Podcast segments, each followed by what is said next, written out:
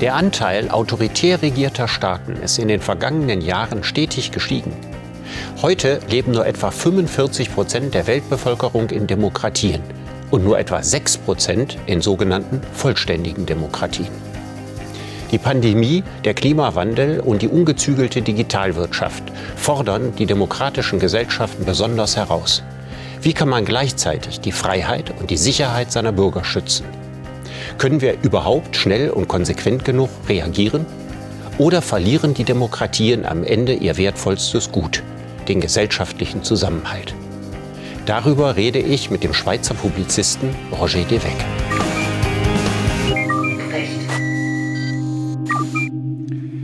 Herr Devec, wenn Sie auf Deutschland schauen, haben Sie das Gefühl, Deutschland ist in den letzten Jahren demokratischer geworden oder undemokratischer?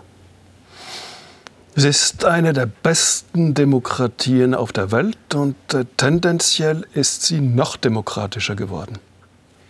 Woran machen Sie das fest? Also was sind für Sie Anzeichen von wachsender Demokratie oder wachsendem Demokratiebewusstsein? Die Bürgerinnen der Bürger werden in diesem Land ernst genommen. Und äh, sie sind, äh, obwohl äh, das Gerede war, dass man untertan sei während der Pandemie, besonders republikanisch gewesen, die Deutschen. Äh, undiszipliniert im Vergleich zu den Franzosen oder zu den Italienern, die ganz genau befolgten, was die Regierung jeweils äh, beschloss. Und in Deutschland viel Protest, viel Diskussion, viel Debatte. Und äh, das hat mir gefallen. Auch der Föderalismus. Die Deutschen haben sich aufgeregt darüber, dass da ein föderalistisches Chaos bestünde dieser Föderalismus hat die Macht zerstückelt, aufgeteilt. Niemand hatte die ganze Macht, wie beispielsweise in Frankreich. Mhm. Und äh, natürlich ist auch vieles schiefgelaufen in einer Pandemie. Aber die Deutschen sagten, ah, der Föderalismus funktioniert nicht.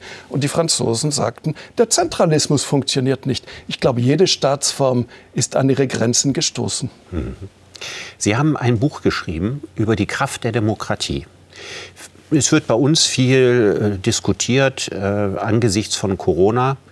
Ähm, wie groß ist die Zahl der Menschen, die dem Staat nicht mehr trauen, die während der Pandemie aufgehört haben, dem Staat zu trauen, ihm unterstellt haben, sich in eine Diktatur verwandeln zu wollen. Und man überlegt sich, geht die Demokratie nicht beschädigt aus der Pandemie hervor? Gibt es nicht zu viele Leute, die äh, ihren Frieden mit dem Staat aufgekündigt haben? Sie schreiben ein Buch, Die Kraft der Demokratie, und das klingt eigentlich umgekehrt. Sie sagen, die Demokratien sind nicht nur durch die Pandemie, aber überhaupt in den letzten Jahren immer stärker geworden. Beschreiben Sie, wie Sie dazu kommen. Also dort, wo in der Pandemie die Regierungen wenig getan haben, im Zeichen der angeblichen großen Freiheit, wie ein Donald Trump in den USA, ein Jair Bolsonaro in Brasilien, da ist die Demokratie viel, viel stärker beschädigt worden als dort, wo äh, das getan wurde, was die Verfassung eines jeden liberalen Staats vorsieht, nämlich Maßnahmen für, den, äh, für die besondere Lage, für die Notlage. Und äh, indem man die Bürgerinnen und Bürger schützte, hat man äh, das Vertrauen, glaube ich, in die Demokratie wesentlich stärker gefestigt, als wenn man nichts getan hätte. Und die Zahl derer, die das Vertrauen in den Staat verloren haben, die war, das zeigen viele Umfragen, 10 Prozent etwa der Bevölkerung vor der Pandemie und ist 10 Prozent nach der Pandemie. Müssen wir damit leben, dass die 10 Prozent ähm, die mit dem Staat gebrochen haben, dass wir die kontinuierlich so behalten?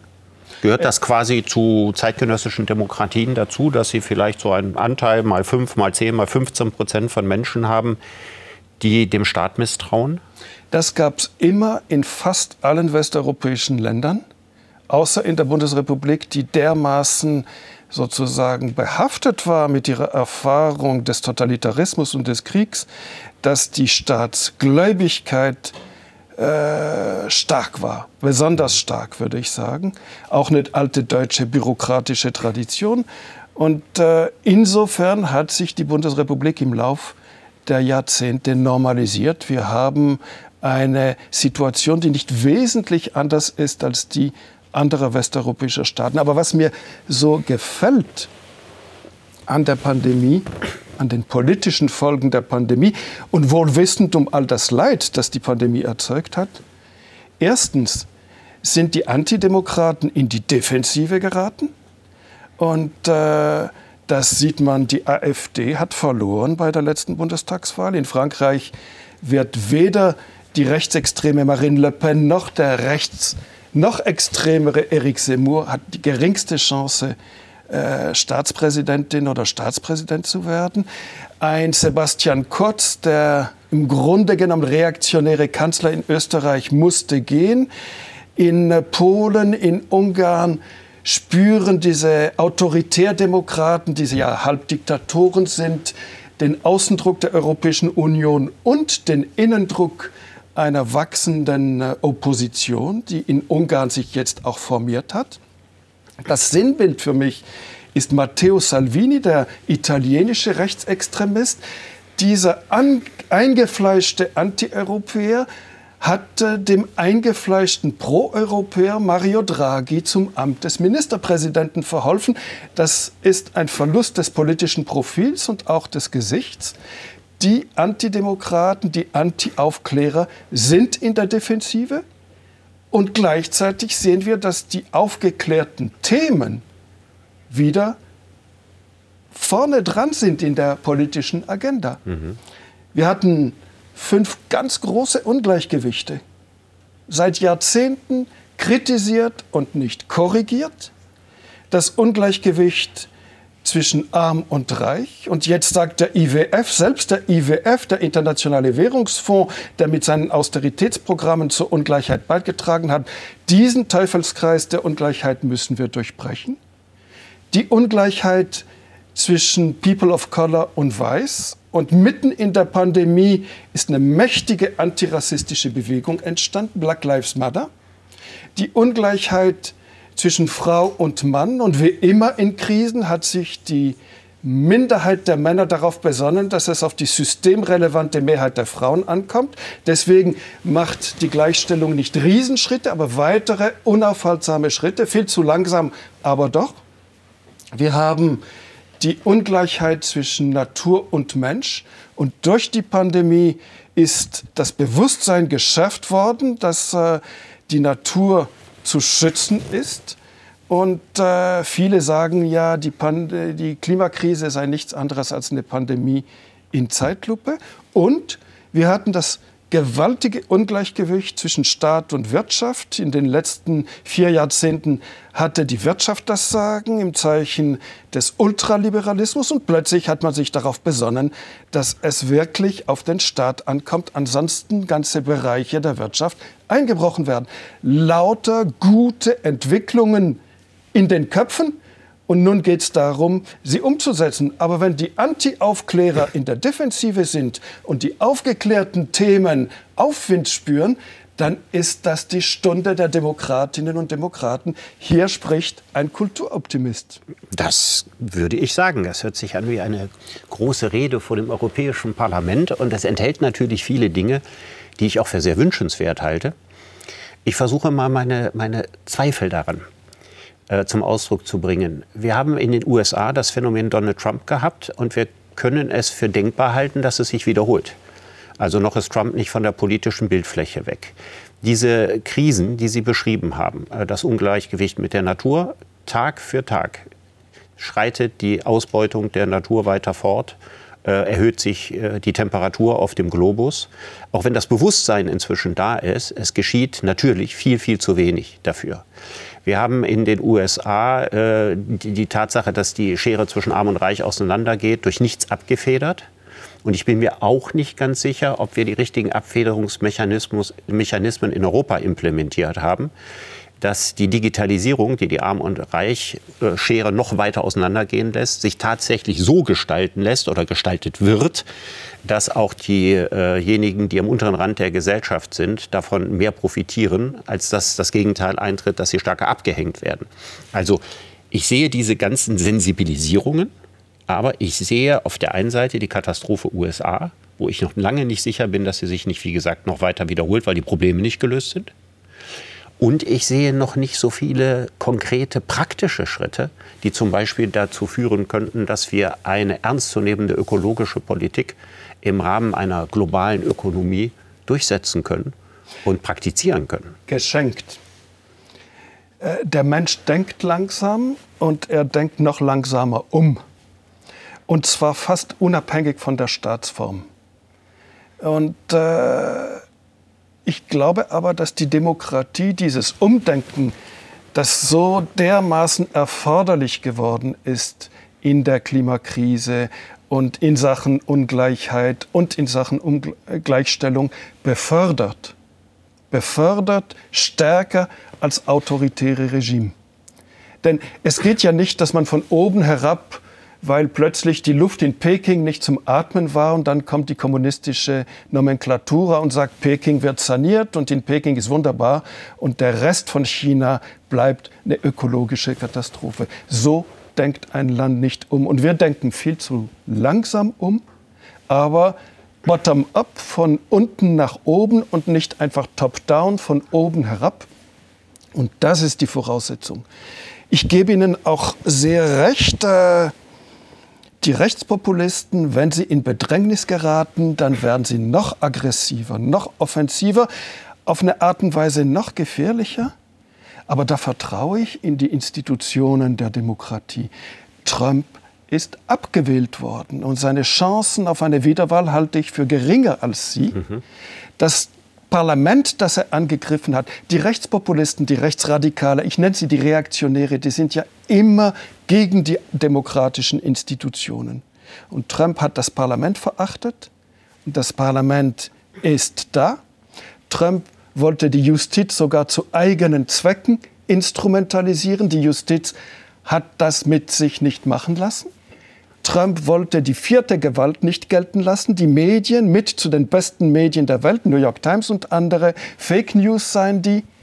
Und die sind lebendiger denn je.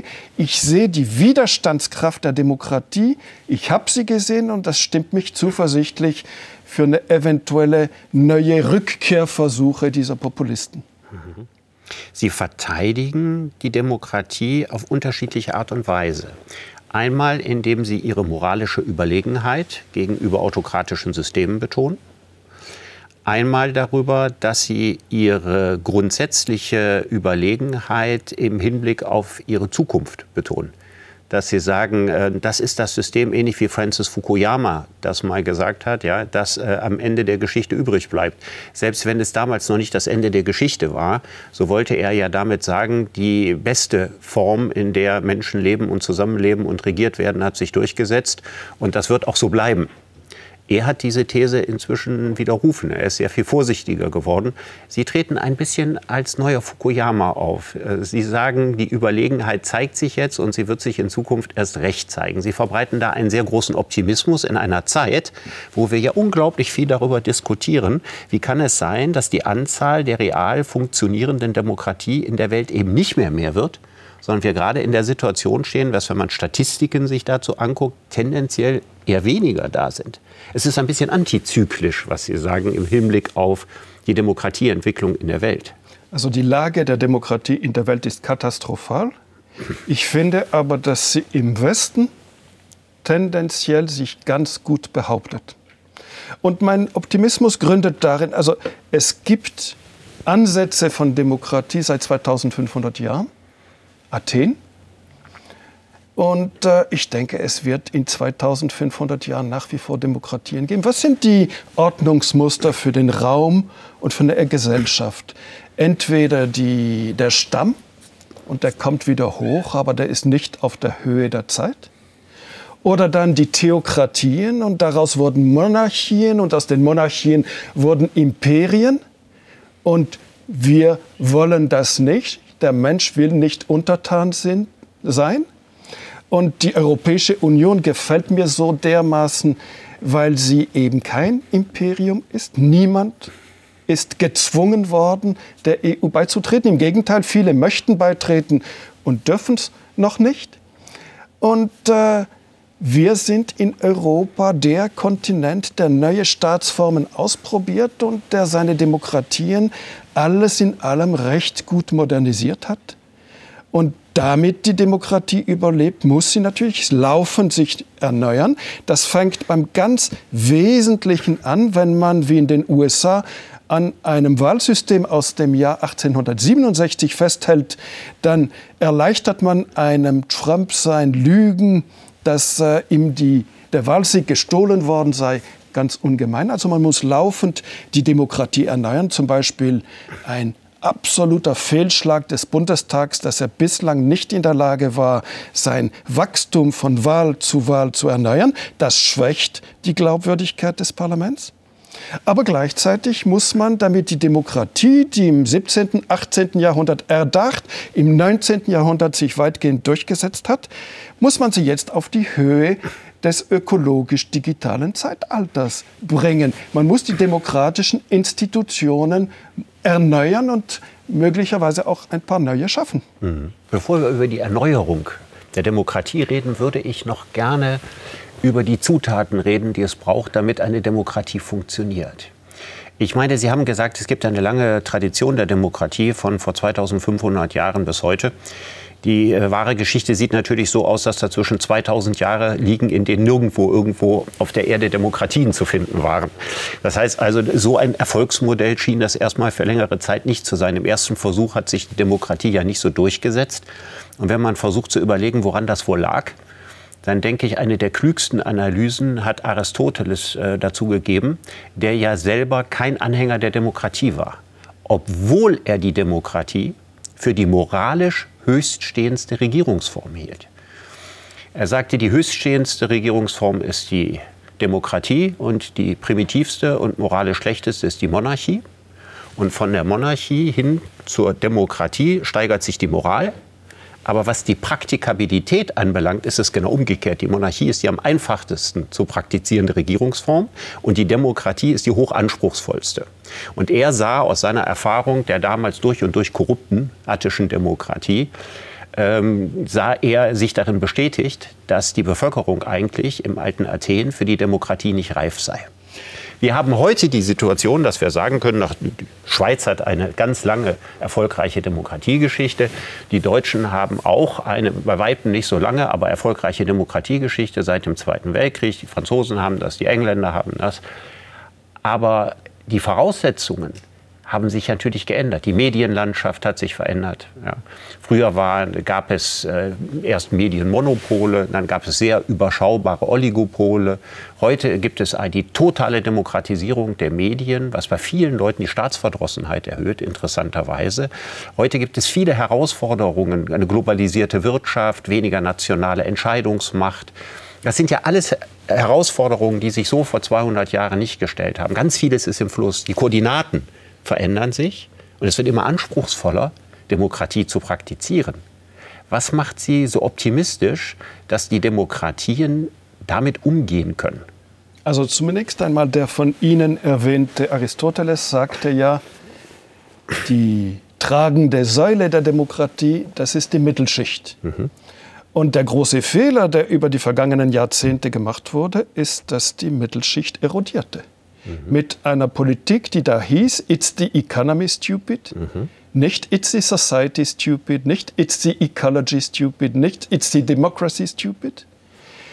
Lanciert von Konservativen wie der britischen Premierministerin Margaret Thatcher oder dem ersten ultraliberalen Präsidenten der Vereinigten Staaten Ronald Reagan, dann aber verlängert von äh, Mitte-Links-Politikern, mhm. Gerhard Schröder Tony in der Blair. Bundesrepublik, Tony Blair in Großbritannien, Bill Clinton in den USA.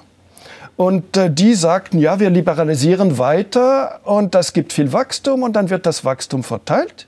Das Ergebnis war, Wachstum gab es, es wurde mhm. nicht umverteilt. Mhm. Die Armen wurden ärmer, in mhm. Amerika regelrecht pauperisiert bis zu dem Punkt, da die Kindersterblichkeit stieg. Die Reichen wurden reicher, die Superreichen wurden superreicher und die Mittelschicht, die die Tragsäule der Demokratie ist, die erodierte. Das erklärt vieles von dem, was wir an Rechtspopulismus in der Bundesrepublik wie in den USA erfahren haben. Das, glaube ich, wird jetzt korrigiert. Aber was meine Zuversicht begründet, ist zunächst einmal, alle anderen Staatsformen sind autoritär. Und die Menschen wollen nicht untertan sein. Ich war Kriegsberichterstatter für die Zeit in Afrika, bei lateinamerikanischen Unruhen und, und, und. Ich habe viele Länder erlebt, die die Demokratie verloren hatten oder die nur in Ansätzen mal fünf Jahre Demokratie gehabt hatten. Auf Haiti, die älteste schwarze Demokratie. Die Menschen behielten die Sehnsucht nach Demokratie. Es ist menschlich. Unsere Grundbedürfnisse, das ist auf der einen Seite das, was wir jetzt tun, reden. Und die Demokratie birgt für Meinungsfreiheit. Sie braucht die Meinungsfreiheit, sonst gibt es den demokratischen Diskurs nicht. Und das zweite Grundbedürfnis des Menschen, abgesehen davon, dass jeder von uns geliebt werden möchte, ist, wir möchten respektiert werden, wir möchten geachtet werden. Und das wird der Untertan nicht, das wird die Bürgerin, der Bürger einer Demokratie sehr wohl. Also sie ist diese Staatsform sehr menschlich. Sie ist die einzige auch, die sich zur Imperfektion bekennt. Die Totalitären, die träumen von irgendeiner Perfektion. Und die Demokratie, die sagt, nein, ich setze drei Institutionen in Wettbewerb, Parlament, Regierung, Justiz, und ich setze die drei Grundwerte, die wir von der französischen Revolution ererbt haben, in Wettbewerb, Freiheit, Gleichheit und Brüderlichkeit, heute Geschwisterlichkeit und im gemeinsamen Hausherde müssen wir geschwisterlich miteinander umgehen, also auch Nachhaltigkeit. Und jede Demokratie erlebt zu jeder Zeit ein Austarieren der Kraft von Parlament, Regierung und Justiz, ein Austarieren zwischen denjenigen, die mehr Gleichheit, denjenigen, die mehr Freiheit, denjenigen, die mehr Nachhaltigkeit möchten. Das ist menschlich. Und ich glaube nicht, dass der Mensch sein Wesen dermaßen ändern wird, dass er in 50 Jahren sagt, das interessiert mich alles nicht mehr. Mhm. Jetzt sind Sie ja, wie Sie gerade angesprochen haben, eben dafür, dass wir unsere Demokratie neu beleben und dass wir jeden Kurs korrigieren, den Sie mit Ronald Reagan, den Reaganomics oder Margaret Thatcher anfangen lassen. Also das, was man unter dem Begriff Neoliberalismus äh, fasst. Weniger Staat, mehr wirtschaftliche Freiheit mit dem Ergebnis zwar guter Wirtschaftsdaten, aber steigender sozialer Ungleichheit. Sie haben sich sehr optimistisch geäußert äh, oder glauben fest daran, dass dieser Kurs jetzt korrigiert wird. Selbst auf dem World Economic Forum im Davos war die Rede davon, dass da jetzt eine Kurskorrektur sein muss, dass die Staaten wieder enger zusammenarbeiten müssen, als Akteure wieder auf die Bühne kommen müssen. Der IWF spricht davon, Sie haben das zitiert. Und Sie zweifeln an dieser Kurskorrektur? Ich will nicht sagen, ich zweifle daran, aber ich möchte zunächst mal, bevor ich äh, mir die Frage stelle, ob ich das glaube oder nicht, möchte ich zunächst mal wissen, wie stellen Sie sich das denn ganz praktisch vor, was da jetzt passieren könnte? Was ist denn bestmöglich in den nächsten Jahren an Kurskorrektur überhaupt zu erwarten? Schauen Sie in die Bundesrepublik. Mir gefällt diese neue Regierung. Und Klammer auf, wenn man nach ein äh, paar Monaten sie schon heftig kritisiert, ist man vorschnell. Ich erinnere mich an eine Redaktionskonferenz der Zeit. Da war eine neue Regierung im Amt und schon sagten die Leute, ja, jetzt schreiben wir einen kritischen Leitartikel. Und da kam die kleine Stimme der Gräfin Dönhoff aus dem Hintergrund und sagt, ich würde noch drei Jahre warten. Wir sollten uns etwas gedulden. Aber diese Regierung verkörpert die drei Dinge, die wir jetzt brauchen. Die Grünen verkörpern den Willen zur ökologischen Wende. Die Sozialdemokraten verkörpern den Willen zur sozialen Gerechtigkeit und es gibt keine ökologische Wende, die ja Geld kostet, wenn nicht auch umverteilt wird.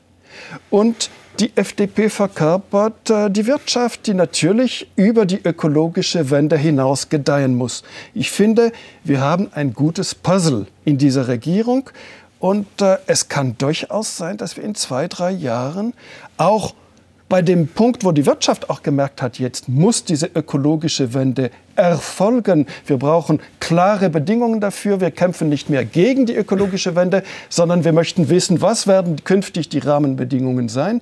Also das hat gar nicht so schlecht angefangen. Ich hatte die Frage ja ein bisschen größer gestellt als nur nach den deutschen Verhältnissen und nach einer Regierung, die wir noch nicht beurteilen können. Sondern ich meine, wenn ich äh, mir überlege, was in Davos da inhaltlich besprochen ist, dann reden wir davon, dass wir mehr Reichensteuer zahlen zu müssen, dass die Regierung wieder stärker als Akteur auftritt. Aber parallel dazu, man mag ja sagen, der Neoliberalismus ist tot als Hoffnung. Aber er ist absolut real als tagtäglich praktizierte Realität. Die großen Konzerne, die GAFAs, zum Beispiel Google, Amazon, Facebook und so weiter, werden nach wie vor immer reicher und werden immer größer. Die Kapitalkonzentration in der Welt nimmt ungebrochen zu. Die Schere zwischen Arm und Reich geht in nahezu allen westlichen Industriestaaten, von wenigen Ausnahmen abgesehen, nach wie vor auseinander. Sie haben sich damit beschäftigt. Sie haben auch Ideen präsentiert, wie man daran was ändern könnte. Erzählen Sie mir von diesen Ideen. Gerade was die GAFA betrifft, Google, Amazon, Facebook, Apple, das war eine totale, wie soll ich sagen, das ist das Produkt eines Glaubens an den Markt und äh, dass der Staat gar nicht mehr nötig würde. Und wenn man äh, im Grunde genommen sich vom liberalen Gedankengut entfernt, gar keinen Staat mehr will, der Rahmenbedingungen setzt, dann hat man Exzesse und plötzlich haben wir in Banne von Gaffa äh, eine Privatisierung des öffentlichen Raums, mhm. der Agora, des Forums, mhm. schwer schädlich für die Demokratie, zumal die Algorithmen dieser Konzerne das hochspülen, was polarisiert, was emotionalisiert und nicht das, was die Demokratie eigentlich bräuchte, nämlich den erkenntnisorientierten Dialog. Und äh, wir haben ein zweites massives Versagen des Markts. Die frühen Globalisierer dachten, endlich ist der Nationalstaat ausgeschaltet und äh, wir können auf dem Weltmarkt tun, was wir wollen. Und plötzlich ist der Markt stärker politisiert denn je im Kräftemessen zwischen China und den USA. Das heißt, diese Fehlentwicklungen werden jetzt korrigiert die Parlamente, sowohl die Europäische Union, die eine Weltmacht ist in Sachen Regulierung, als auch der amerikanische Kongress wollen an die GAFA heran und schaffen es nach und nach sehr wohl. Und Sie sind wir optimistisch, dass ja, das gelingt? dass es gelingt, sehr wohl. Ich finde, die beiden Digital Market Act und Digital Services Act der Europäischen Union sind für mich Meilensteine im Hinblick auf eine Regulierung.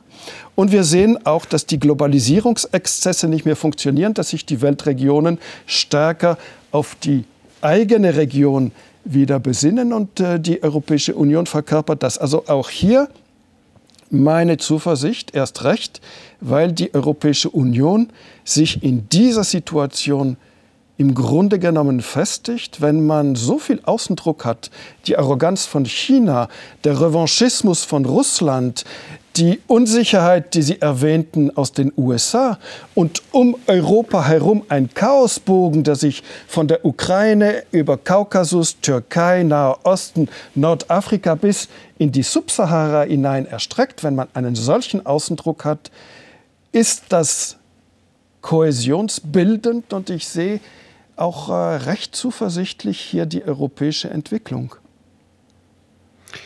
Die wichtigste Aufgabe, die dieses Europa zu bewältigen hat, neben den großen geopolitischen, militärischen Herausforderungen, die Frage nach der Regulierung, der Machtkonzentration der GAFAs, ist die Frage nach dem Klimawandel. In Ihrem Buch haben Sie dem auch äh, großen Raum geschenkt. Und Sie haben eine starke These aufgestellt, die sagt, die Demokratien, werden die ökologische Wende besser hinbekommen als Diktaturen. Ja, es wird sogar zu einer weiteren Demokratisierung der Demokratien führen. Wie haben Sie das gemeint? Zunächst einmal bin ich mir sicher, dass äh, das schwächste Glied der Politik gestärkt werden muss, auch institutionell gestärkt werden muss, nämlich die Ökologie, die natürlichen Ressourcen. Und deshalb mache ich in dem Buch beispielsweise den Vorschlag, es gibt auch ganz pragmatische Vorschläge, aber den visionären Vorschlag einer dritten Parlamentskammer oder einer zweiten Parlamentskammer in jenen Demokratien, die nur eine Parlamentskammer kennen, nämlich eine gewählte Parlamentskammer für die Natur. Die Umweltkammer mit gewählten Umweltabgeordneten, die jeden Gesetzentwurf unter dem Aspekt der Nachhaltigkeit, der Schonung natürlicher Ressourcen äh, begutachten würde und eine hohe Kompetenz entwickeln könnte.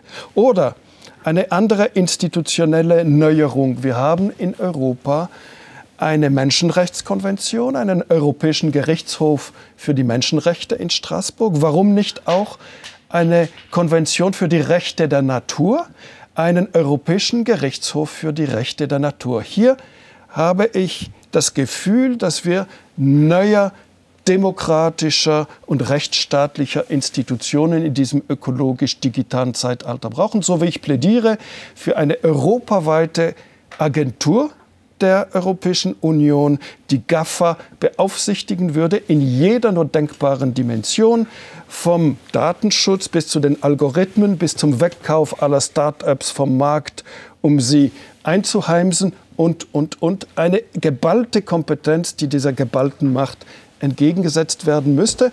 Die Grundprinzipien der Demokratie, die Konkurrenz zwischen drei Institutionen, die Konkurrenz zwischen drei Werten, das ist für mich ewig. Aber die Institutionen der Demokratie, die muss man sich laufend neu denken. Mhm. Für wie realistisch halten Sie einen solchen europäischen Gerichtshof für die Natur? Ich stelle mir vor, Frankreich plant ein neues Atomkraftwerk, ja, und äh, wo auch immer dieser europäische Gerichtshof für die Natur angesiedelt ist, von da aus kommt das Signal, das dürft ihr nicht. Ist das denkbar? Ist das denkbar, dass die Nationalstaaten Großprojekte, Infrastrukturprojekte, Bauprojekte und so weiter mit hohem ökologischem Risiko oder ökologischen Kosten nicht machen? Dass, sagen wir mal, Olympische Spiele nie mehr in Europa stattfinden können, weil die dafür notwendigen Infrastrukturmaßnahmen ökologisch nicht mehr vertretbar sind und man sich dann aus Brüssel, Straßburg oder wo auch immer oder Luxemburg sagen lassen muss, das lässt du mal schön bleiben. Aber bei dem Punkt sind wir fast schon in Sachen Olympische Spiele. Ja, wenn wir mit dem Finger auf die anderen zeigen. Europa, ja, ja, das, das stimmt. Das will eigentlich keiner mehr, aber ich fürchte nicht so sehr aus ökologischen Gründen, sondern weil, es, weil ich glaube, Olympische Spiele haben heute ihre Hauptfunktion als Prestigeveranstaltung für Diktaturen. Weil da bringen sie eine Menge und da stellt man keine Kosten-Nutzen-Rechnung auf. Aber Demokratien wollen das vielleicht genauso wenig, wie Demokratien wollen, dass Stromterrassen irgendwo verlegt werden. Wir haben ja das, das große Problem, Sie sagen ja, ne, Ökologie und Demokratie geht im Prinzip Hand in Hand, aber die Betonung muss auf im Prinzip liegen. In der Realität haben wir ganz häufig kommunalen oder Bürgerwiderstand gegen Stromtrassen, ist ja in Deutschland ein berühmtes Beispiel, das Legen von Stromleitungen und so weiter. Jeder ist für Windenergie, aber nicht vor der eigenen Haustür. Also ich sehe ja auch große Auseinandersetzungen auf die Demokratien zukommen. Ich halte sogar die ökologische Wende für eine elementare Belastungsprobe der Demokratie. Ich glaube nicht, dass das so Hand in Hand gehen wird, oder? Warum bin ich auch hier in der historischen Perspektive äh, nicht pessimistisch oder vorsichtig optimistisch oder ein besorgter Optimist? Das, was Sie angeschnitten haben, und das ist ja der Punkt, die Atomkraft. Ganz Frankreich mit ganz wenigen Ausnahmen ist für die Nutzung von Atomkraft. Das ist nicht eine Sache des Establishments, das ist tief in der französischen Seele drin. Ganz Deutschland mit wenigen Ausnahmen ist gegen die Nutzung der Atomkraft. Ist jetzt Deutschland besser als Frankreich? Weiß ich nicht. Ich bin kein Freund der Atomkraft, aber ich möchte nicht sagen, dass von vornherein alle Franzosen dumm sind. Ganz und gar nicht. Abgesehen davon, dass ich auch französische Wurzeln habe, ist ja meine Muttersprache.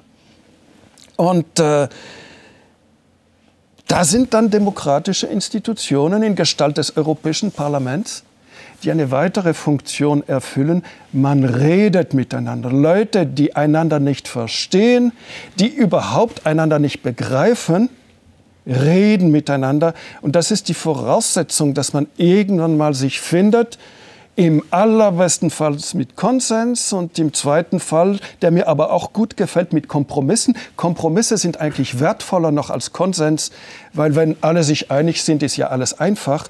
Wenn die Leute sich uneinig sind und dann macht man trotzdem was gemeinsam, das ist, es, das ist der tiefe Wert der demokratischen Institutionen. Sie sind auch ein Vorwand, dass man die ganze Zeit miteinander redet. Und wenn die Briten die Europäische Union verlassen haben, dann redet man plötzlich zwischen Europäern und Insulanern Briten in Machtverhältnissen und nicht mehr in den Kategorien eines gemeinsamen demokratischen Projekts. Mhm. Bin ich da für Sie zu blauäugig, auch wenn meine Augen grün sind? An diesem Punkt äh, würde ich keine Blauäugigkeit äh, diagnostizieren. Ich will Ihnen auch gar nicht Blauäugigkeit unterstellen. Ich finde es sehr positiv, dass Sie die Dinge so optimistisch sehen. Ich freue mich über jeglichen Optimismus, der einem erhalten bleibt in Zeiten, in denen der Pessimismus doch einen äh, gewaltigen Anteil sowohl im öffentlichen Diskurs hat, wie auch in den Seelenregungen der meisten Menschen. In meiner Muttersprache heißt es, le pire n'est jamais sûr. Das Schlimmste ist nie höchstwahrscheinlich. Ja. Ja, ich äh, neige ja dazu zu sagen, dass es ein, ein, Optimist, der sich in seinen Idealen getäuscht hat, immer noch ein erfüllteres Leben hatte als ein Pessimist, der sich bestätigt hat. Und äh, deswegen würde ich jederzeit äh, auch ein Plädoyer für den Optimismus halten. Aber ich möchte Ihren Optimismus weiteren Belastungstests unterziehen.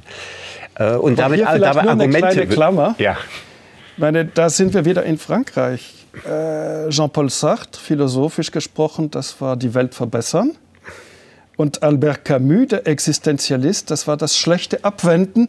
Und das schlechte abzuwenden das ist oft wertvoller, als das Gute zu verfolgen. Mhm. Und ich sehe gerade in der jungen Generation, der Klimajugend, wie man mhm. sie nennt, aber es sind zum Glück auch Ältere dabei, so etwas wie Camuscher Existenzialismus. Mhm. Denn äh, sie wollen ja das Schlechte abwenden, nicht wie die Generation vor mir oder ich war so ein Ausläufer dieser 68er Generation die Welt verbessern, sondern sie möchten die bedrohliche Klimakrise abwenden, das Schlechte mhm. abwenden. Sie sind realistischer als meine Generation und die vor mir. Sie sind weniger ideologisch. Sie setzen ein Urvertrauen in die Demokratie bis jetzt. Und man darf sie nicht enttäuschen. Man darf nicht erstmal eine Schicht, nämlich die Ärmsten in der Gesellschaft, enttäuschen mit der Demokratie und dann wenden sie sich ab und flüchten in die Arme autoritärer Rechtspopulisten. Und jetzt kommt die nächste Generation und wir stehen in der Pflicht, dieser Generation eine moderne Demokratie zu bieten. Mhm. Ich bin genauso äh, wie für Sie äh, für eine moderne Demokratie. Ich bin genauso wie Sie für eine sozialere und eine ökologischere Demokratie. Und ich mache mir wie Sie darüber Gedanken, wie man das hinbekommt. Und eine Hürde, über die Sie selber auch sprechen, ist, äh, dass wir viele Menschen in den Ländern, die Sie gerade eben noch so gelobt haben, die Bürger der westlichen Demokratien, sehr häufig so eine Dienstleistermentalität gegenüber dem Staat einnehmen, dass sie sagen, der Staat hat mir zu geben, aber der Staat hat von mir nicht, äh, nichts zu fordern. Er hat mir nichts abzuverlangen. Ich habe das, äh, wir haben unsere Bücher parallel geschrieben, unsere letzten Bücher. Ich habe das das Tocqueville-Dilemma genannt. Und das sagt, nachdem der französische Adelige Alexis de Tocqueville sich die Demokratie in Amerika angeschaut hat, er festgestellt hat, was alles gut funktioniert, aber auch was nicht funktioniert. Und er sagt, es ist komisch, im freiesten Land der Welt sind die Leute äh, unglaublich darauf erpicht, ihren persönlichen Vorteil zu verfolgen. Und er hat zwar auf der einen Seite gesehen, dass es funktionierende private Institutionen gibt, er hat auf der anderen Seite aber auch gesehen, dass es sogar eine gewisse Staatsverdrossenheit gab. Das heißt also, je freier die Menschen sind und je mehr Wohlstand sie haben, umso mehr achten sie auf ihr persönliches Fortkommen. Das ist uns natürlich in unseren westlichen Demokratien auch passiert, sodass die Leute sagen, ich zahle doch schon meine Steuern und jetzt will ich vom Staat alles haben, aber der Staat darf mir nichts mehr abverlangen. Mit dieser Haltung würden wir die ökologische Wende vermutlich nicht hinbekommen.